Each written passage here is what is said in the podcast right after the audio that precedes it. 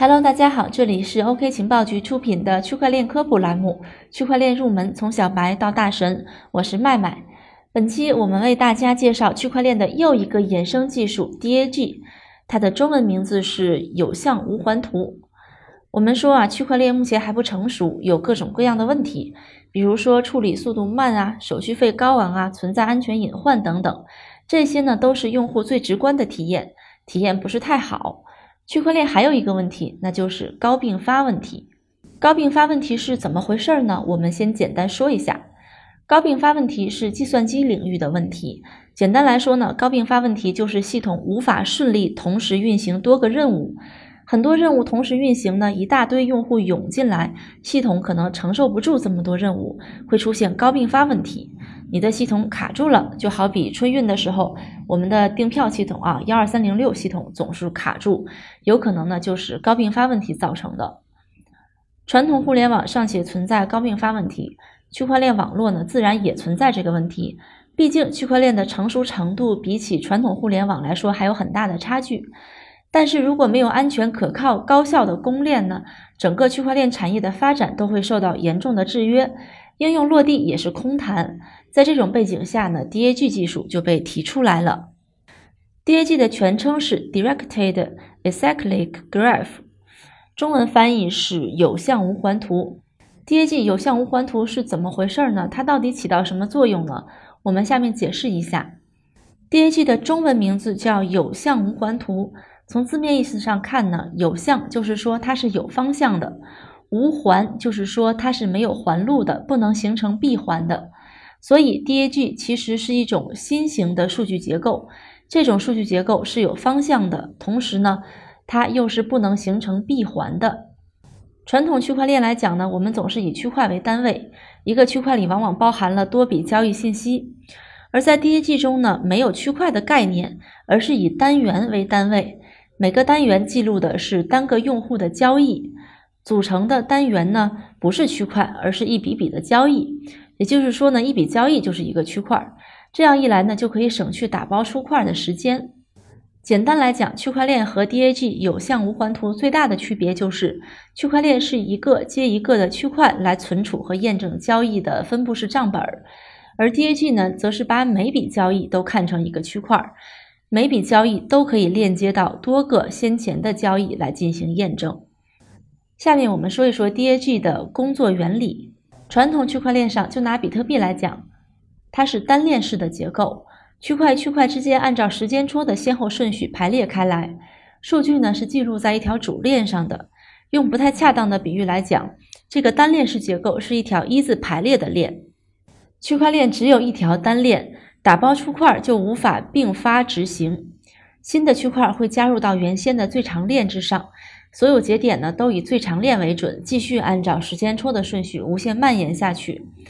而对于 DAG 来讲，每个新加入的单元呢，不仅只加入到最长链的一个单元，还要加入到之前所有的单元。举个例子，假如我发布了一个新的交易，此时呢 DAG 结构上已经有两个有效的交易单元了。那么我的交易单元呢，会主动同时链接到前面的两个之中去验证并确认，直到链接到创世单元，而且上一个单元的哈希会包含到自己的单元里边。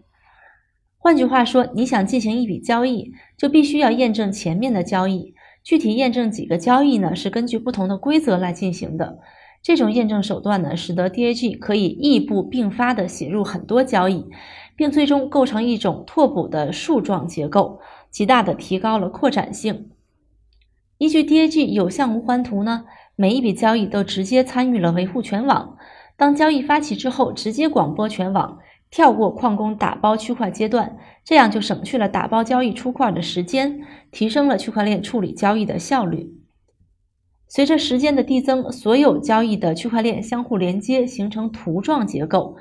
如果要更改数据，那就不仅仅是几个区块的问题了，而是整个区块图的数据更改。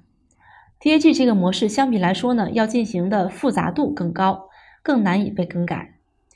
总结一下，DAG 作为一种新型的去中心化数据结构，它呢其实是属于广义区块链的一种，它具备去中心化的属性。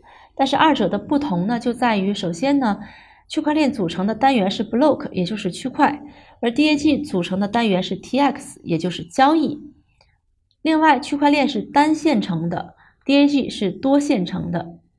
区块链所有交易都记录在同一个区块中，而 DAG 每笔交易呢是单独记录在每笔交易之中。区块链需要矿工，DAG 不需要矿工。DAG 当前的代表项目最知名的无疑就是 IOTA。可以说，正是因为 IOTA 这个币种在2017年下半年冲进了市值排行第四位，才使得人们真正认识到了它的底层技术 ——DAG 有向无环图。IOTA 呢，在 DAG 有向无环图的基础上提出了缠结这个概念。在 IOTA 里边呢，没有区块的概念，共识的最小单位是交易，每一个交易都会引用过去的两笔交易记录哈希。这样，前一交易会证明过去两条交易的合法性，间接证明之前所有交易的合法性。这样一来呢，就不再需要传统区块链中的矿工这样少量的节点来验证交易、打包区块了，从而提升了效率，节省交易费用。尽管理论上来讲，DAG 有向无环图能够弥补传统区块链的一些弊端，但是目前并不成熟，应用到数字货币领域的时间也比较短，还比较年轻。它没有像比特币那般经过了长达十年的时间来验证整个系统的安全性，也没有像以太坊那般实现了广泛的应用场景。不过，现在有些声音提出采用传统区块链加 DAG 的数据结构，但是还没有非常突出的案例，这里就不多说了。总结一下，今天我们介绍了区块链的衍生技术 ——DAG 有向无环图，这是一种全新的数据结构。可以对区块链处理交易的效率、并发力达到显著的提升。